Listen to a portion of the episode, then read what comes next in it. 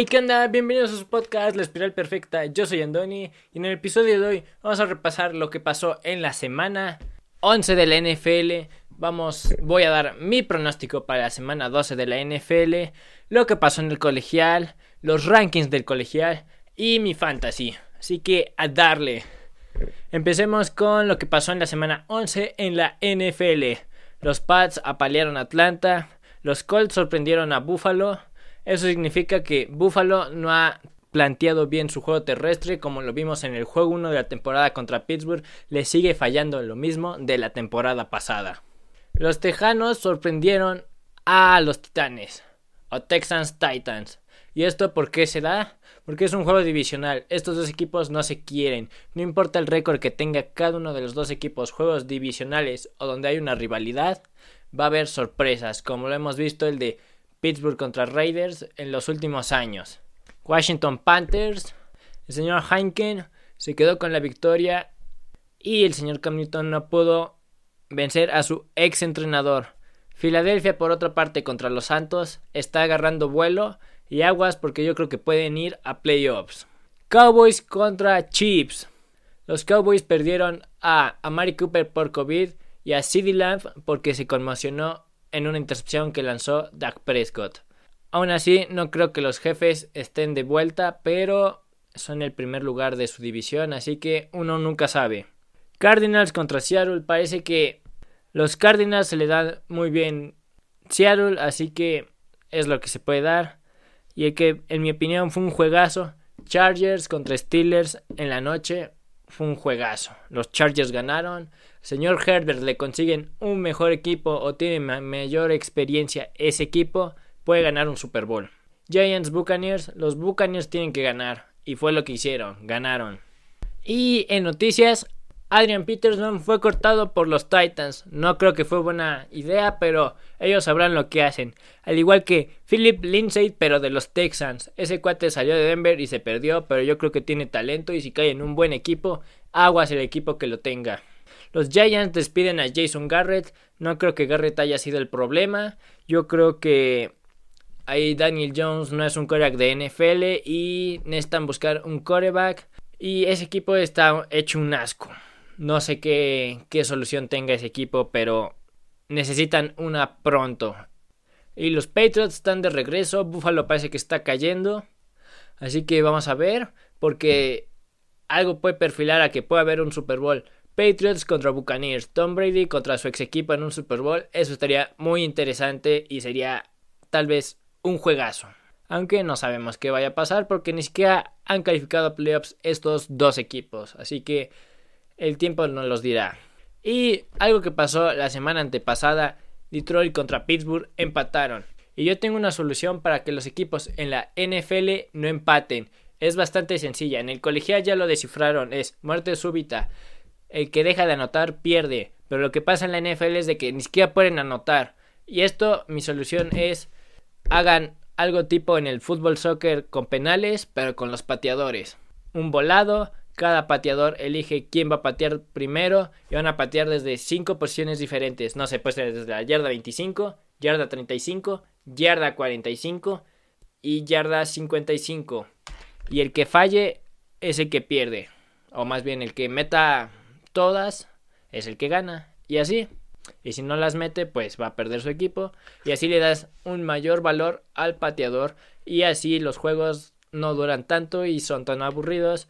Aunque, pues, ¿qué se puede esperar de Detroit? Y Pittsburgh, por lo regular, no sé por qué, pero empatan con equipos malísimos. Empató con Cleveland y ahora empató con Detroit. Claro que empató con Cleveland ya hace un par de temporadas, pero ¿qué se puede decir? Es lo que pasa.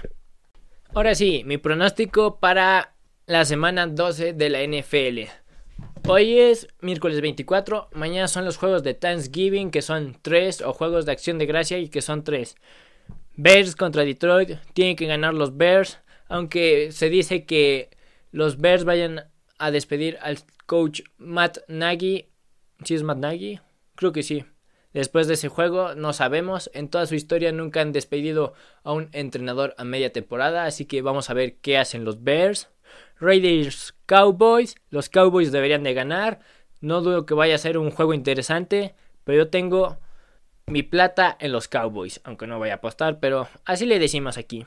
Bills contra los Saints. Los Bills tienen que ganar, porque si no esa división o las esperanzas de ir a playoffs se les van a acabar. Titans Patriots. Yo creo que este va a ser el juego de la semana. No he visto los demás juegos, pero va a ser un juegazo.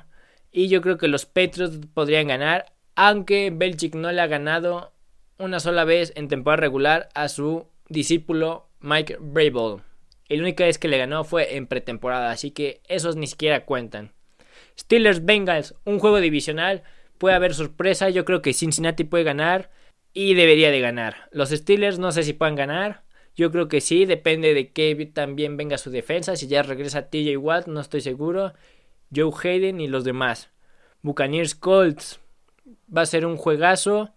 Y yo creo que los Buccaneers deberían de ganar este juego, aunque los Colts también pueden ganarlo porque Jonathan Taylor viene con todo, yo creo que es el corredor del momento, mucho mejor que Derrick Henry en mi opinión, y a mí Derrick Henry no me gusta.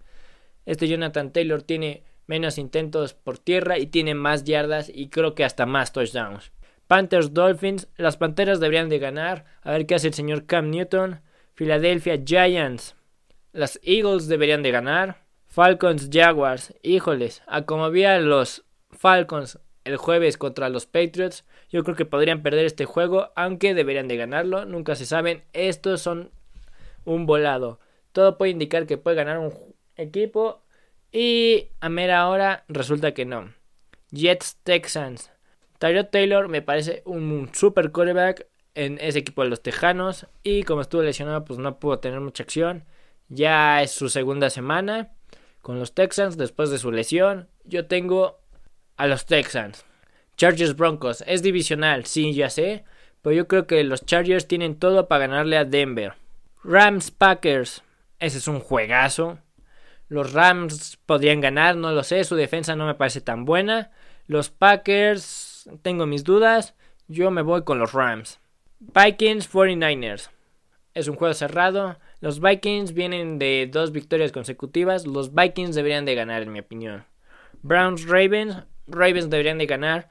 Baker Mayfield no debería de estar jugando. Está lesionado. Por eso está jugando muy mal. Deberían poner a Chase Kinium, un hombre que llevó a los vikingos o Vikings a una final de conferencia en su primer año con el equipo. Yo creo que tiene la capacidad para llevar a los Browns lejos si se lo permiten, pero no creo que se lo permitan. Y el lunes por la noche Seattle Washington. Washington debería ganar. El señor Heineken está como que agarrando ritmo. Y eso podría ser algo que les ayude para ganar el partido. Y Seattle definitivamente vienen súper mal. Vayamos con el colegial. Les voy a decir el ranking. Ya sé que es un top 25 para la semana 13 del fútbol colegial. No es profesional, pero es el fútbol colegial. Y les voy a decir los, el top 10 de equipos o los top 10 mejores, según rankeados por no sé quién los ranquee, pero son los rankings. Número 1 Georgia, bien merecido.